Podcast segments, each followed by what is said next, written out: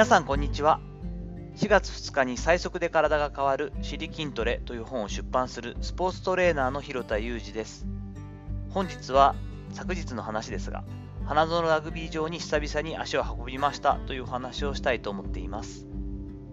私が所属する清水建設ラグビー部は2月14日に、えー、っと花園スタジアムというか花園ラグビー場で対近鉄戦をやっているんですね。なので、えーと、花園ラグビー場に向かうのはチームとしては約1ヶ月ぶりということなんですけれども、この試合、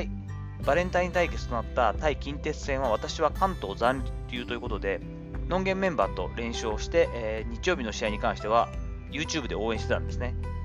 なので、昨日3月20日土曜日の対トヨタ自動食器戦に関しては、えー、初めて私としては今年花園ラグビー場での試合遠征となりました。まあ、ベンチ入りすることになって、セカンドアップだったり、選手の、控え選手のウォーミングアップとかを見ることになったので、まあ、がっちり入ったんですけれども、そもそも花園ラグビー場というところはですね、私が2014年から2017年シーズンの間、近鉄ライナーズに所属していましたので、約4年間、本拠地としてほぼ毎日通っていた、まあ、仕事場なんですよね。なんですが、まあ、2019年のワールドカップの時のために大幅に改修工事が行われていました。私は正確には2018年1月末にて近鉄ライナーズを離れたので、まだまだですね、えー、と工事、大幅な改修工事が行われていたんですね、当時は。しかも、その改修工事を行っているのが清水建設さんといって、結局その後私が入る、えー、所属するチームのところだったので、面白いなと思ってはいたんですが、新しくなってからは初めて中に足を踏み入れたんですね。すごく懐かしい雰囲気は変わらずですが、中身はやはり随分新しく機能的になっていました。その上で、花園ラグビー場の中って昔からあるスタジアムなので、結構道順とか複雑で難しいんですよね。で選手がこうあっち行ったりこっち行ったり悩む中ですね、私はもう4年ずっといましたから、勝手知ってる場所なので、ひょいひょいひょいひょいと裏から回ってサブグラウンドの方に出たりとかいうことができたので、まあ、構造自体は全く変わっていなかったので、すごく慣れたもので進むことができました。清水建設ラグビー部はですね、第1試合の方でトヨタ自動初期と戦ってたんですけれども、コカ・コーラ対近鉄というのが第2試合だったんですが、準備に入っている近鉄のスタッフたち、私の元同僚にも何名か会うことができましたし、選手とも何人か再会することができたので、本当に立ち話程度ではありますし、じゃあ写真撮ろうよというちょっと雰囲気にはなかなかこのコロナ禍の中ならないので、皆マスクをした上で、えー、少し立ち話をして、しばしの再会を味わうことができました。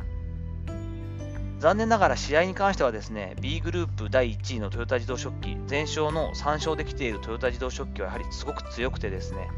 課題、反省はあるものの、やはりまず素直に随分力の差があるなと感じました。なかなかやはりこの今の状態では、このチームと10回戦って1回勝てるかどうかといったような感じでですね、やはり強いチーム、もともとトップリーグにいたやはりチームというのは強いなという感じはしています。ただし、試合内容そのものはですね、私たちの今の力自体はきちんと出せていて、チームの力そのものは少しずつですけど前に進んでるなという手応えを感じられた試合になったのは収穫でした。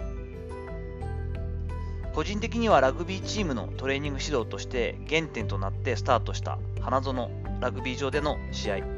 大いに刺激を受けました。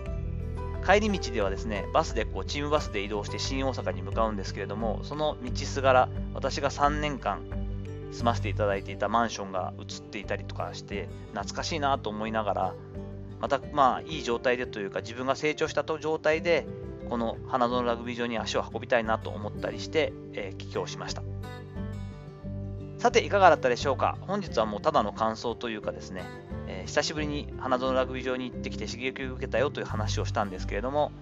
時折ね、なかなか今大阪近くて遠いというかですね、関東に住んでいると、他の県に行くということがなかなか難しい状況ではありますが、早くね、このコロナ禍が収束して、今まで通り日本全国をこう行ったり来たりしながら、いろんな刺激を受けれたらいいなと思ったりしています。本日の話のご意見やご感想などあれば、コメント欄であったり、レター機能を使ってお願いいたします。いいねやフォローも嬉しいです。本日も最後までお聴きいただきありがとうございました。この後も充実した時間をお過ごしください。それではまたお会いしましょう。広田裕二でした。